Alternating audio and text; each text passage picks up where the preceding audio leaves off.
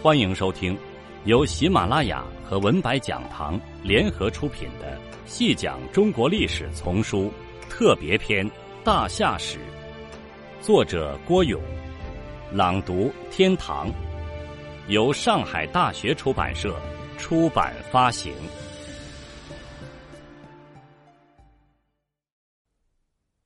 第七十一集，对夏王朝来说。如果大禹是第一代的话，那么夏启算是第二代，而太康就是第三代了。实际上也刚巧是祖辈、父辈、孙辈三代人。祖辈是创业者，一切都要从头开始；父辈半是创业者，半是守业者。比如夏启就是这样，他参与了艰辛的平水土伟大工程。也享受了大禹为他这一辈人打下的江山。孙辈就完全不同了，像太康一生下来就已是洪水治平的太平景象，一生下来就是夏王朝的王家子弟。历来都说屈原是伟大的文学家，其实他也是个伟大的史学家。他在《离骚》中对三代人的剖析实在太中肯了。汤于衍而其静兮，周论道而莫差，举贤而受能兮，循绳墨而不颇。其九辩于九歌兮，夏康予以自纵，不顾难以图后兮，吾子用失乎家相。原先《离骚》的文字顺序是先讲夏启、太康，后讲大禹。现在我们为了说明问题，把它倒过来了。文字的意思和文字的意义是不变的。屈原说，三代开国的那三位，夏禹、商汤、周先王，包括文王与武王，他们的品质近乎完美，论道而莫差，规规矩矩的寻道而行不差分毫，言而其境兮。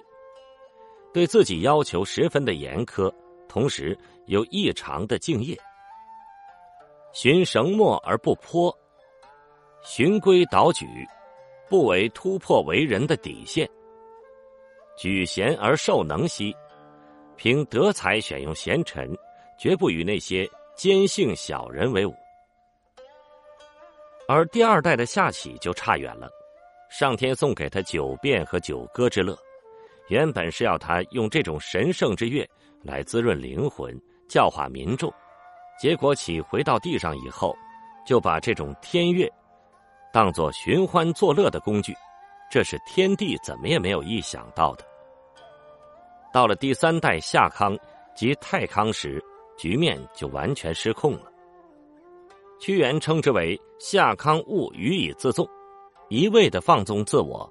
迷恋于声色犬马，不能自拔；不顾难以图后兮，不居安思危，不预防后患，过一天算一天，国家怎么会不出问题？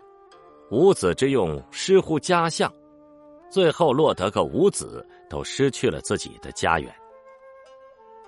屈原这哪里是在写诗，他是在为人们讲述生动实在的中国故事。讲夏王朝的兴衰史。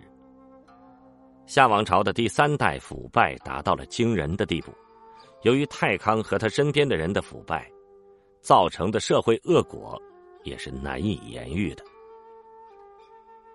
启去世后，传位给他的大儿子太康，结果是帝太康失国，夏王国历史上出现了第一次重大的危机。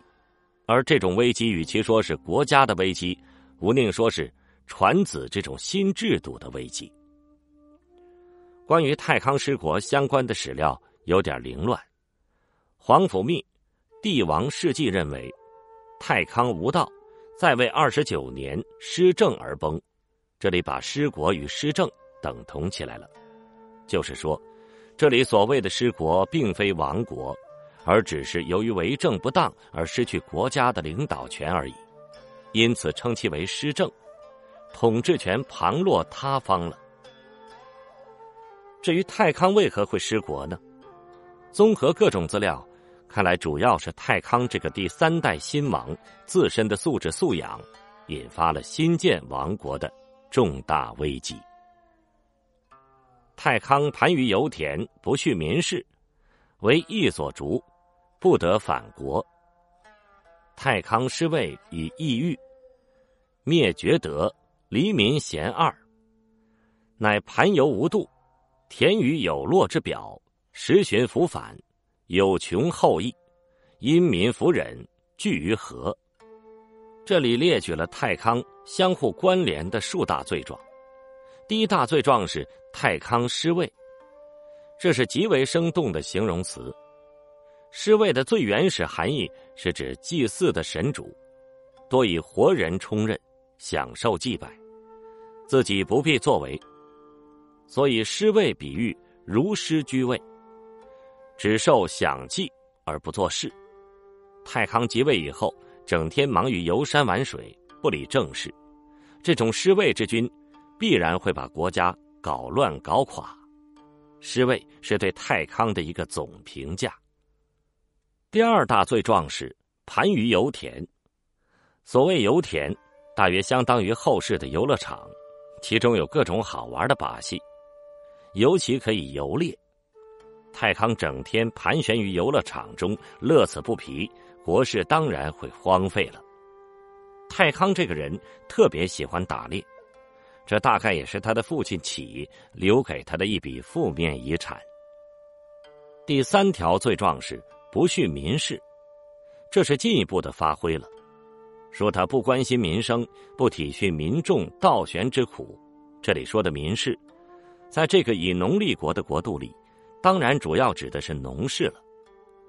农业生产搞不上去，整个国家的基础就不牢固，人们为此而担忧。也是有道理的。这里有一条极为重要的史料，一些研究夏史的书籍都没有引用这条资料。后继卒，子不逐立，不逐末年，夏后世正衰，去继不务，不逐以失其官而奔戎狄之间。这条资料说明，太康这个夏王朝的第三代天子，实在荒唐到了极端。这简直是一个大的不能再大的政治玩笑。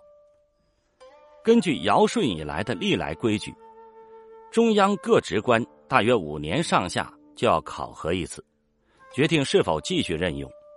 太康接任以后，也有这样一次活动。在开展那次活动时，太康急着要外出油田，草草了事的把很多重要的事马虎过去了。从后继开始。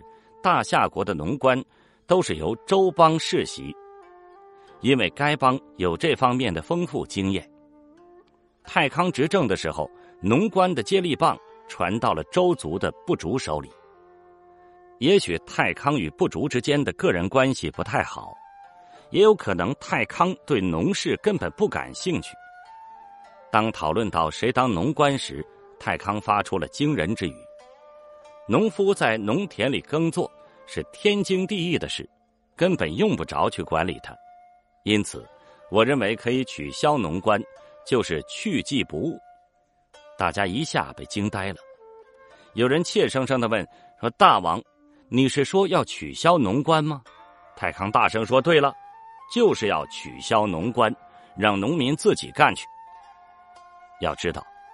当时已不是禅让时代的民主协商制，而是夏王说了算，就这样定下来了。去季不误，《史记集解》引韦昭的话说：“夏太康失国，废季之官，不复务农。”这个注释是精当的，表面看来是废除了一个季官，实际上是等于废掉了整个农业，使百姓。再也不能丰衣足食了。周的首领不竹从农官的位置上被废下来。首先受到损害的是整个大夏王国治下的农业和农民。太康统治的那几年没有多大的天灾，但农业却大幅度的减产。这去季不误给周邦的打击也是够大的。失官后的不竹奔戎狄之间。不敢再谈农事，生怕遭到夏王的打击。直到不竹的孙子公刘时，才复修后继之业。听众朋友，这一集就为您播讲到这里，感谢您的收听。